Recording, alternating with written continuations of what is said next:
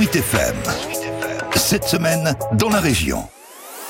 Cette semaine en Loire-et-Cher, on parle de la relance de l'opération Éco-Défi. C'est une initiative pilotée par Valéco et Aglopolis sur le Blésois et bientôt sur tout le département sous l'égide des chambres consulaires. Le but est simple, il s'agit de distinguer des commerces ou des entreprises artisanales dans leur démarche d'éco-geste en faveur de l'environnement. Yann Lafont est vice-président de Valéco. Principalement, et c'est l'origine de l'opération, dans la gestion de leurs déchets. Donc on les encourage à composter euh, leurs biodéchets. Puis petit à petit, ça s'est étendu à la gestion de l'énergie, des fluides, de l'électricité, de l'eau Certaines entreprises se sont impliquées dès le début dans cette labellisation. C'était en 2016 pour cette boulangerie-pâtisserie de Candé-sur-Beuvron. Moi d'abord je suis Monsieur Boulet, je suis le co-gérant de la boulangerie. Donc euh, nous on a acheté ici avec Monsieur Paris en 2010. Dès qu'on est arrivé ici, on a décidé de faire que de l'artisanal, 100% maison. Donc on n'achète rien industriel. On n'a pas euh, un produit surgelé qui arrive ici ou même semi-fini. Donc tout est fait ici. Nicolas Boulet qui ce jour-là reçoit une délégation d'élus dans son laboratoire et les questions fusent notamment de la part du président d'Aglopolis, Christophe de Gruel. Les éco-défis, vous pensez pensez que c'est de nature à mieux identifier auprès de votre clientèle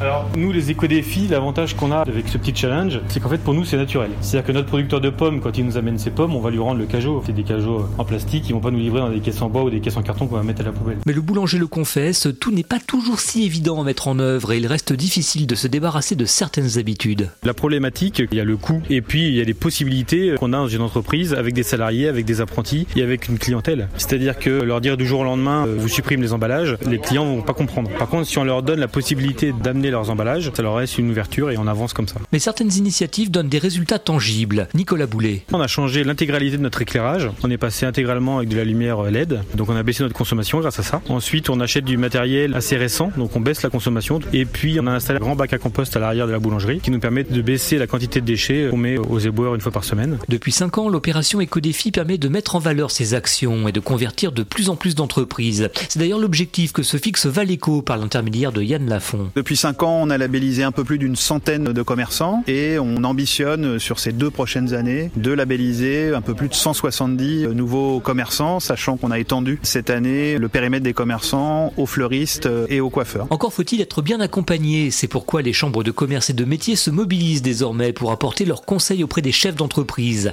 La plupart viennent d'ailleurs de recevoir un courrier les invitant à s'inscrire dans cette démarche vertueuse et souvent de sens.